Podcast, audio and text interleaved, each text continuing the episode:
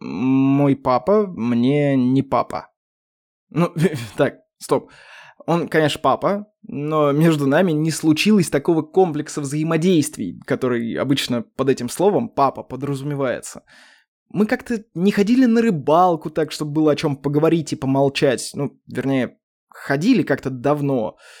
А, я запутал удочки, разбегался по берегу, перепугал рыбу и отца своими криками и устал.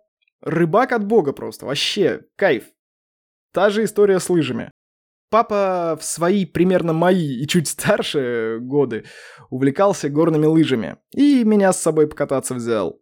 Я помню один раз, но их наверняка было больше, просто они как-то слились для меня в одно целое впечатление, так же, как и с рыбалкой. Папа классно катается, и мне взял детские лыжи в аренду. Э, я, значит, в них очень красивый, э, кататься-то не умею. Ну, чё мне там был-то 6-7-8 лет по ощущениям? Я и в целом тогда ни на чем, кроме, не знаю, э, жопой с горки не катался. Не, если повезет, на каталке, иногда на санках, а иногда, ну, просто на энтузиазме. И вот стою я в лыжах, красивый, помню, пытался постичь этот долбанный подъемник, за который надо цепляться. На этом моменте же у подъемника с землей начинаются соревнования, блин, по перетягиванию тебя. Ты пару раз падаешь для приличия, остальные разы ты плюхаешься уже совсем не для приличия. И я не помню, чтобы я тогда матерился, ну, умел, но если бы умел, выражался бы исключительно матом. Ладно, подъем ты с грехом пополам преодолеваешь. Вопрос, как от подъемника отцепиться, чтобы ровно вниз не поехать спиной обратно? Ответ – очень ловко. А я, блин, категорически неловкий. Вот прям фундаментально. В общем, на этапе подъемника я уже проклинал весь горнолыжный спорт в целом, и шутки шутками, но и папу говнолызника я тоже проклинал. Куртка вся грязная, я весь болю, во всю-во всю одежду набился снег, а я еще, блин, не покатался. Ну, ладно, думаю, папа же не дурак, он же не просто так все вот эти мучения преодолевает. Нашел же, блин, он что-то в этих лыжах. И вот мы с ним начинаем вместе учиться кататься. Это оказалось настолько неинтересно, что я этот день похоронил еще до заката. Оказалось, что я вообще ничего не умею, ноги ставлю как проститутка, а внутри себя я отчетливо понимал, что боюсь скорости. Словами это я еще не описал. Э, оно, вот это знание, что я скорости боюсь, словами пришло намного-намного позже. А еще намного позже пришло знание, что мы с папой совсем не друзья. Потому что так хотелось сказать, пап, давай, ну их нафиг эти лыжи, пойдем в снежки или снеговика лепить. Да просто пойдем поорем, побегаем, смотри, как тут красиво. Ты же этого не видишь, пока вот туда-сюда катаешься на своем грязном подъемнике. А я просто не мог. Зачем человека от своего счастья отрывать? А вечером папа отдыхал с друзьями в каком-то доме, я побегал по плохо освещенным заставленным комнатам, да и улегся спать. Позже пришел небольшой медведь в костюме папы. Почему медведь? Ну, потому что это было немного неуклюжее, колючее щеками существо с немного хрипящим дыханием, в котором чувствовалась кора каких-то деревьев э, и что-то еще очень взрослое и медвежье. А еще от него сильно пахло потом. Тогда я сказал фразу, которую мне э, периодически до сих пор припоминают на семейных посиделках. «Папа, уйди, от тебя воняет». Я обязательно должен сказать, что папа не был пьян в дрыбодан, нет, он точно не буянил. Он был добр, в нем проснулась какая-то нежность медвежья, но он правда вонял, как взрослый медведь, ну чё теперь? Конечно, моя фраза была встречена здоровым хохотом, а дальше я уже не очень помню. Наверное, просто уснул под сопение взрослого колючего дядьки под боком. Мама с папой развелись, когда мне было чуть меньше полутора лет. Это уже намного позже я узнал, что мама и папа когда-то друг друга любили, потом расстались. И уже намного-намного позже я от мамы услышал историю, как папа ушел от нее в самый канун Нового года. И никогда я не услышал папину версию насчет этого. И, собственно, уже и не нужно, оно у меня сложилось не мамиными словами, не мамиными образами, сложилось моими, романовыми, детскими какими-то, может, уже даже взрослыми.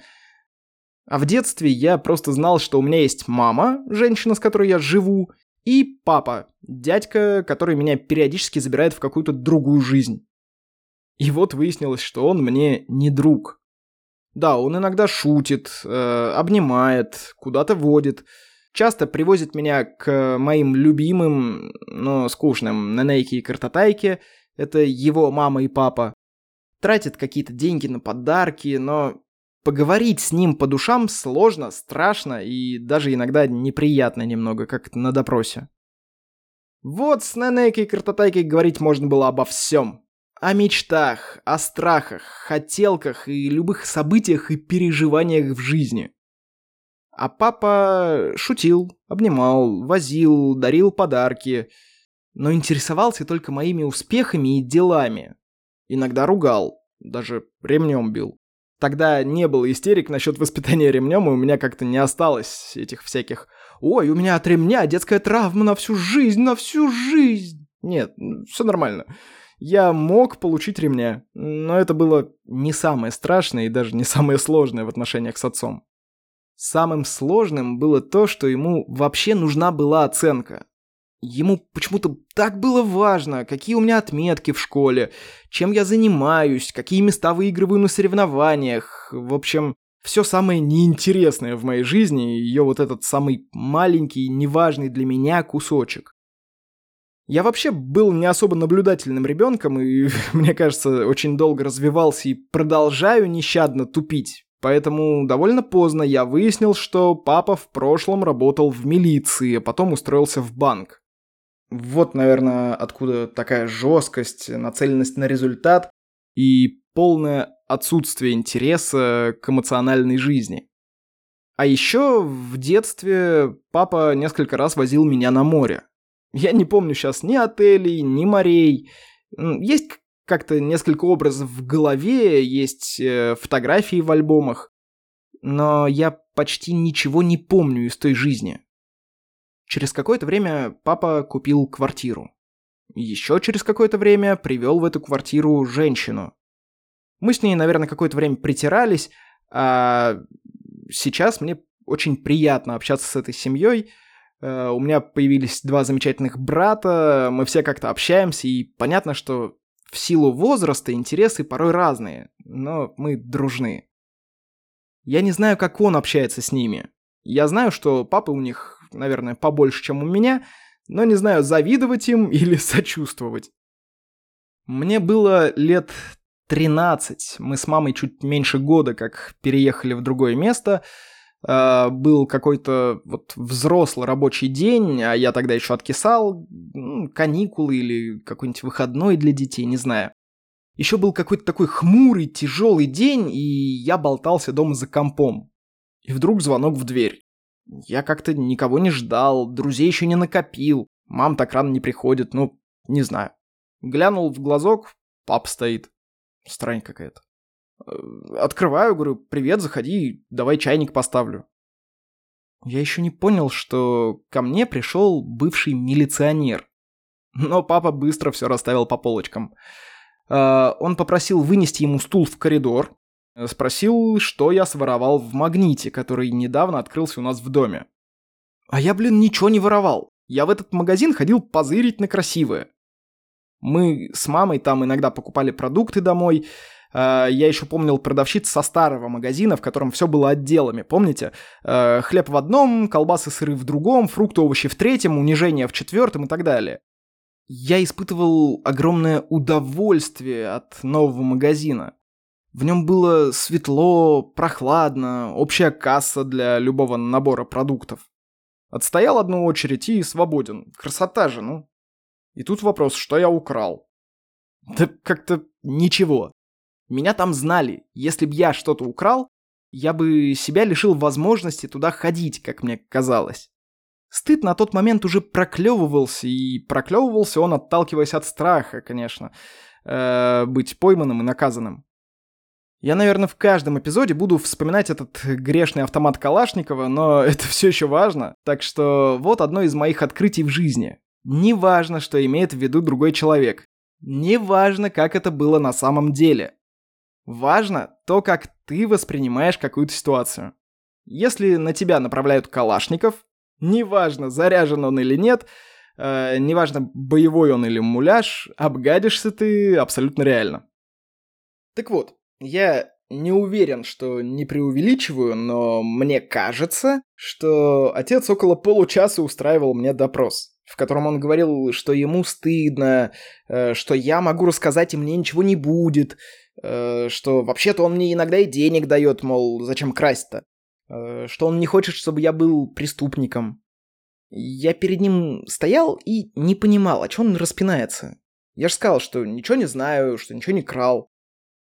И вот в какой-то момент он сказал что-то типа «пойдем в магазин и там выясним».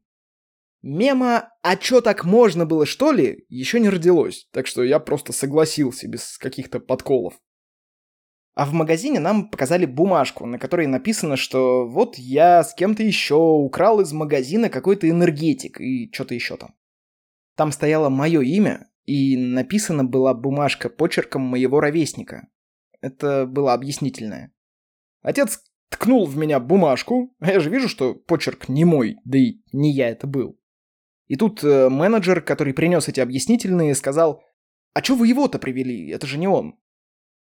У меня камень с плеч, отец удивился, а менеджер сказала, что у них вообще-то камера есть, запись этого злодейского преступления. Так что пойдемте смотреть кино. А чё так можно было, что ли? Дубль 2. Э, в общем, идем в подсобку и видим, что на телевизоре мой бывший одноклассник, с которым мы несколько раз в новом месте виделись. Он просто испугался и назвал мое имя работником магазина вместо своего. А меня, оказывается, в магазине уже успели запомнить как благонадежного покупателя. Так что инцидент для меня оказался исчерпан.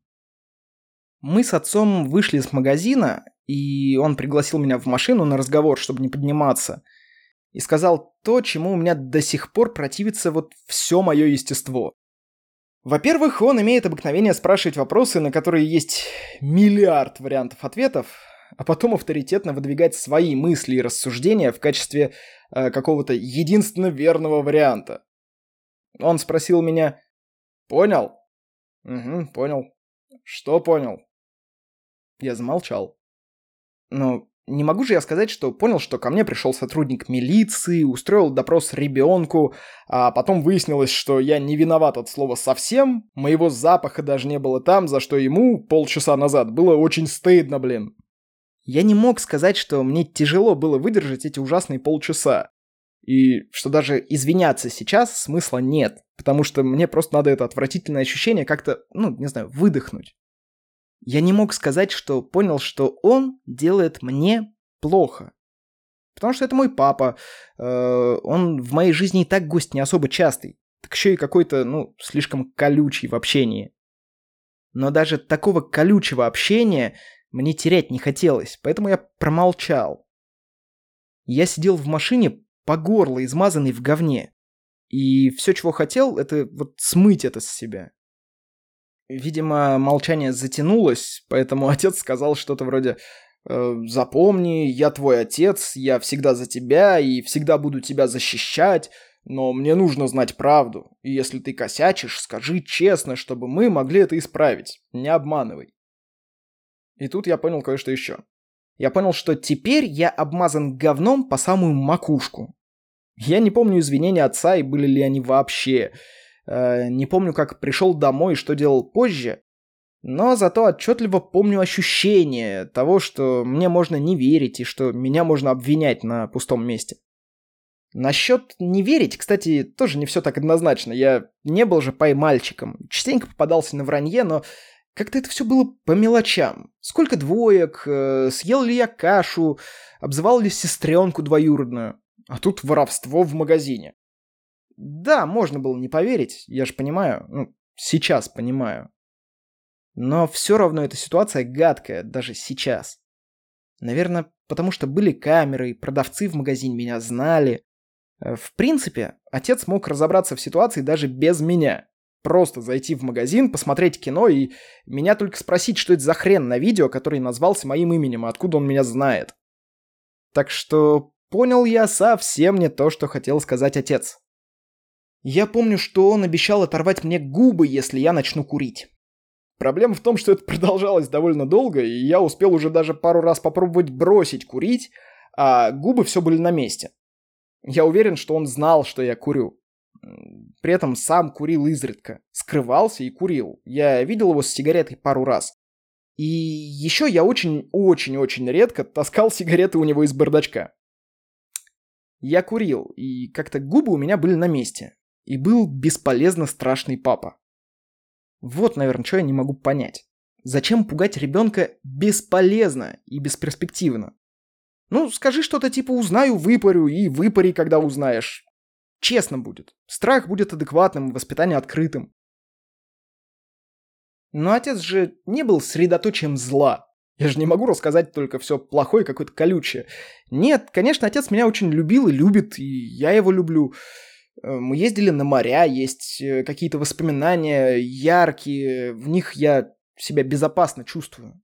Я чувствовал себя в безопасности, даже когда он учил меня плавать. Э, происходило это, кажется, в Турции в бассейне отеля. Он просто брал меня за плечи, ну, не те, которые ключицы, на которых мы рюкзак носим, а за анатомические плечи, на которых у меня тогда еще не было почти совсем никаких бицепсов и уж тем более трицепсов. Так что он брал меня за плечи и просто выкидывал на середину бассейна. Я опускался на дно, отталкивался от него, э, глотал свежую порцию воздуха и снова шел на дно. Так я доходил до края бассейна, а за это папа давал мне кешью. До сих пор люблю кешью.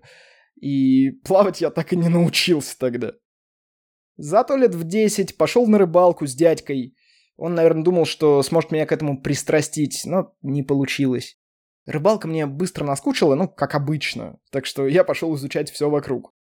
А вокруг была довольно такая понятная полянка, где мы сидели, какой-то лесок, похожий на любой лесок в нашем городе, то есть скучный. А с другой стороны от меня была река. Изучать нечего. Только на реку с берега выходило длиннючее бревно. Ну, понятно, что я по нему решил погулять. Не знаю, что меня так в нем заинтересовало, но в этом был хоть какой-то интерес, а мне было ну очень скучно. Бревно в реке – конструкция, на всякий случай, если вдруг кто не знал, очень скользкая. Так что я упал. Э, упал довольно далеко от берега. Да и река в этом месте была особенно глубокая. Может быть, я не знаю, туда швартовались какие-то, ну, вот эти межречные суда или еще что-то. В общем, я упал и дна под собой не почувствовал. Упал в мешковатой тяжелой одежде э, в холодную и непрозрачную воду. Упал и тут же поплыл. И поплыл при этом так, будто плавал, блин, всю жизнь. Вообще, э, в тот период жизни я почти не чувствовал усталости от каких-то физических нагрузок. Я мог поднимать гантели хоть весь день, э, мог из положения лежа тягать тяжелую гирю из-за головы долго-долго, мог сутками кататься на велосипеде, но ненавидел и быстро уставал от отжиманий и приседаний. Оказалось, плавание входит в число первых навыков. Плавать я впоследствии научился вкусно и долго. Но не в бассейне. Там я себя чувствовал в безопасности. Плавать было не надо. Отец старался приобщить меня к активному отдыху. Коньки, лыжи, велосипед, э, сноуборд мне подарил. Но мне это было не очень интересно, хотя всегда с ним было весело. Да мне просто нравилось проводить с ними время. И точно так же понравилось бы смотреть с ними фильм или просто поговорить. А может даже и не говорить вовсе. Мы почти не обсуждали книги, которые я читаю, или кино, которое мне понравилось. Ну, Просто потому что книги, наверное, были довольно плоскими, но нужными для меня. Я ж тогда читал всякое беззаботное фэнтези, смотрел крутое, но абсолютно бестолковое кино, типа Mortal Kombat или какого-нибудь фильма про Капуэру с Марком Дакаскасом. А, мне было интересно смотреть КВН из Задорнова. Это сейчас я пересматриваю КВН тех лет и понимаю, что пошлятина тогда была гораздо более пошлой, чем сейчас. И политика тоже. А тогда я не понимал, что шутка про «дать татарам мзды» на грани фола. Просто смеялся со зрителями и с мамой. С папой не посмеешься. Папа не смотрел юмористических передач, кроме «Городка», и его я не понимал решительно. А чувство юмора, ну, какое-то совсем не мое. Если КВН мы смотрели только с мамой, то только с папой я ездил на продуктовые рынки. На вещевых, где ты обходил все картонные подиумы за два часа, мы были и с папой, и с мамой. И это времяпрепровождение меня очень не радовало. До сих пор не люблю выбирать себе одежду. А вот продуктовый рынок был только с папой, и он был для меня испытанием. Если театр начинается с вешалки, то рынок начинается с запахов. В Солнечной системе 99,9% массы приходится на наше Солнце. В рыночном запахе 99% запаха занимало умершее мясо и, что хуже, рыба. Там не то что воняло. Туда вполне можно было бы поставить деревенский туалет с дыркой. Ну так, чисто для того, чтобы этот запах освежить. Запах был плотный, и казалось, что он проникал в меня даже не через нос и не через какие-то непонятные рецепторы. Сразу напрямую через кожу. Папа долго и сознанием дела выбирал мясо, а я любовался на свиные головы, копытца, на огромные пни, где топором рубили туши такие же огромные дядьки. Интересно, связана ли любовь к пазлам вот с этими воспоминаниями? В мою подростковость мы с отцом почти не общались. Ну, во всяком случае, мне не запомнилось ничего, кроме пары разговоров. Не, он также приезжал за мной, или я сам периодически к ним приезжал. Но мы вместе только кушали, куда-то выбирались, изредка во что-то играли, а в основном были предоставлены каждый сам себе. Как-то я пришел к отцу с гитарой. Думал, попою, может, чем-нибудь порадую старика. Может, даже вместе каких-нибудь чайфов поскулим, не знаю. Но я был молодой горячий и крутой. Мне хотелось удивить отца тем, что я знаю песни на ненашинском языке. Я тогда только-только выучил композицию вокально-инструментального ансамбля Red Hot Chili Peppers и решил понтануться. Отец поставил мне стульчик посередине кухни и сам сел на диван. Вот тогда я понял, что попеть нормально мне не удастся. Отец сам отгородил меня сценой, рассчитывая, видимо, на искусство. А получил задорную, но непонятную сноу. После последнего аккорда наступила пауза. Отчетливая такая, явная и очень недолгая. Эта пауза отделяла конец самого выступления от начала его м, ощущений. Ощущения начались с вопроса «О чем песня?». В 15 лет все, что связано с английским языком, в моей жизни ограничивалось чистым переводом и заучиванием. Тогда я понимал, но еще вот не ощущал, что ли, э, что на другом языке можно говорить что-то осмысленное, что в словах, написанных по другим правилам и другими буквами, э, может быть э, понятный мне смысл и какие-то ощущения. Я не знал этого, поэтому просто начал переводить дословно текст. Закончил я очень быстро, ну, где-то на второй строчке. Отцу не нужен был мой корявый и неполный перевод, а я не смог ответить на его вопрос. Понт не получился, а настроение петь ушло напрочь. Больше я при отце не пел никогда, кроме концерта по случаю школьного выпускного. После школы я э, долго и неинтересно поступал. Экзамены сдавал, какие мог лучше сдать, так что и поступал туда, куда смог бы пройти. Э, сдал, между прочим, неплохо, поэтому подал документы в два университета в своем городе, а остальные попытки решил направить в Белокаменную. В столице решил попробовать физтех, куда даже смысла соваться абсолютно не было, я совсем не настолько был хорош. А в МАИ, который буквально сразу меня разочаровал своим низким проходным баллом, да и своим видом в целом. И еще я попробовал свои силы в МИФИ и в МИЭТе. Разницы между ними я тогда практически не ощутил, кроме одной важной детали. МИЭТ находился в Зеленограде, а МИФИ непосредственно в Москве. И вот тут стоит сказать, что в это время в Москве в затяжной командировке уже пару лет жил и работал мой отец. Думаю, выбор остался без выбора. Я поступил в МИЭТ с общагой на бюджет – я отчетливо понимал, что просто не смогу жить с отцом и быть студентом. Вылетел я с первого же курса. Свобода и общага настолько дали мне в голову, что я не появлялся в университете неделями. Во второй раз я опять поступал на те же специальности, но теперь уже в родной город. Мама настояла, чтобы второй раз прошел под ее контролем. Я пока опущу историю, как мы бодались с военкоматом, но скажу, что после армии я немного с универом пободался, да и отчислился во второй раз. А еще после армии я встретил свою будущую жену. Это тоже целая история, но э, когда мы поженились и у нас появился сын, отец решил помогать нам материально. Помогал долго и щедро. А когда на горизонте замаячила дочь, купил нам квартиру. Да, без мам, папы кредитов это не про меня. Я отдаю себе отчет, что живу абсолютно на халяву. Сильно позже мне позвонит его жена и скажет, что отец в больнице. Он уволился по собственному желанию, э, приехал домой и очень быстро слег с инсультом. Хорошо, что мой младший брат был дома. Он успел среагировать, и, в общем, движение удалось сохранить практически в полном объеме. После звонка я минут пять смотрел в хмурое окно. У меня уже давно не получалось плакать, и в этот момент чудо тоже не случилось. Но случилось другое. Я точно осознал, что какими бы шрамами не украсил меня мой отец, я его люблю.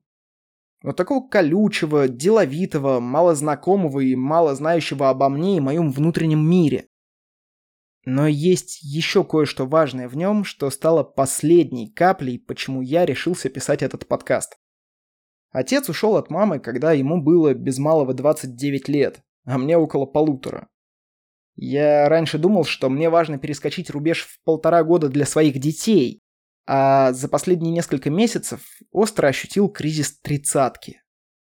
Я вдруг понял, что смотрел на эту ситуацию очень эгоистично, э, со стороны ребенка. Оказалось, что ребенок в этой ситуации не то что не виноват и не решает вообще, а только усугубляет выбор.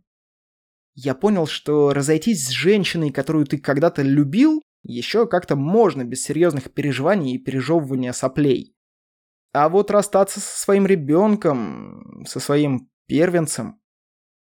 Я не знаю, что случилось между родителями, но я вдруг очень остро почувствовал, какой боли стоило отцу это расставание. А еще я понял, что он просто не смог найти ответа на вопрос, э, как жить в этой семье дальше. И тут почти все стало на свои места. Мы же про автомат помним. Помним, что на самом деле не важно, что было на самом деле. Э, и даже не важно, как у него это в голове сложилось, а важно, как сложилось у меня. Сложилось оно понятно. В 30 лет любой мужчина хочет быть сильным и уже вставшим на ноги, таким крепким молодцом, но это еще очень сложно и далеко не всем удается. Бывают исключения, но это не относится ни ко мне, ни к отцу. Он в то время еще не обзавелся квартирой, да и, кажется, машиной. Плюс, э, когда у тебя появляется ребенок, ты и сам понимаешь какую-то ответственность, да и жена, э, мама ребенка, это человек, который переживает за своего ребенка. Понятно, что нужны деньги, нужны какие-то э, возможности, какая-то профессия. У отца просто наступил кризис самореализации, который сейчас бушует у меня. Мне стало понятно, что не будь у меня на плечах семьи, детей, я бы, наверное, смог себя обеспечить сам. Даже с учетом элементов в половину зарплаты. Да и отдохнуть бы смог вполне. Время себе уделить, сил набраться и встать-таки на ноги. Вот с ним так и случилось. Мне стало понятно, почему отец такой малоэмоциональный, закрытый и вообще местами угрюмый. Просто он столько боли пережил, что большую часть своих эмоций запер в коробочку, которую лучше вообще не открывать. Он запер ту авантюрную, задорную часть себя, которая только могла создать первую семью, не опираясь ни на что, кроме эмоций. Их он тоже сложил в эту коробочку. А вот что осталось, то и выживало. Я понял, что не хочу стать таким же. Еще я понял, что у меня есть возможность встать на ноги без развода. Отец все сделал, чтобы у меня эта возможность была, и чтобы я... Чтобы у меня была возможность найти ответ на вопрос, который он так и не решил. У меня есть еще возможность воротить морду от развода. А вот у него такой возможности, кажется, не было. И все разговоры с отцом, в которых ему важно было, сколько я зарабатываю, э, где и как я устроился, в общем, э, все разговоры, когда он косплеил Дудя, и которые раньше мной воспринимались как упрек, да это его страх, что мне придется пережить ту же боль, что и ему. Потому что уходить от женщины, которую ты хотя бы когда-то любил, и от своего ребенка, которого будешь любить всегда, это очень-очень больно. Жаль только, что он так и не сказал мне, что произошло и переживалось на самом деле. А сейчас это уже не особо важно. В любом случае, спасибо, пап. Я сделаю все, чтобы свою семью сохранить. И очень-очень постараюсь, чтобы ты видел, что я эту боль обошел. Я благодарен тебе за все возможности, которые ты мне дал. И знаю, что мы безумно разные, очень по-разному мыслим, так что прости, пап, если я не такой, каким ты бы хотел меня видеть. Могу себе представить, сколько, как тебе кажется или не кажется, ошибок я в своей жизни совершил. И сколько раз ты стискивал зубы в кулак, чтобы не бежать спасать своего великовозрастного оболтуса. Но ты же меня в первую очередь, наверное, счастливым хочешь видеть. Так я к своему счастью иду. Так что, пап, все хорошо. А в коробочку для эмоций отлично поместятся воспоминания. Воспоминания с моей первой рыбалки, с моря, где мы видели морских ежей, с моей первой горнолыжной трассы. Воспоминаний у меня много.